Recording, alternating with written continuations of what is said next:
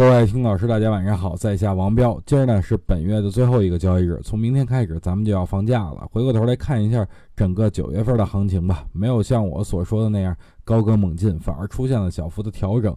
但我觉得这并不重要啊。有句老话说得好，先赢的是纸，后赢的才是钱哈。所以真正想在股市里赚钱，一定要把握一波大的行情，哪怕其他时间休息都可以。盘面也没什么可聊的了，该休息的就要好好休息，该玩的时候就要疯狂的玩。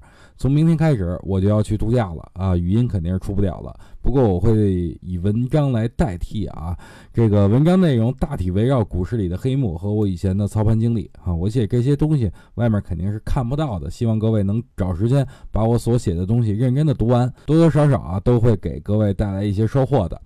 十月四号就要到中秋节了，我们要在这儿提前祝各位中秋节快乐。最后温馨提醒一下，有什么冠心病啊、高血压的这些朋友啊，少吃大闸蟹。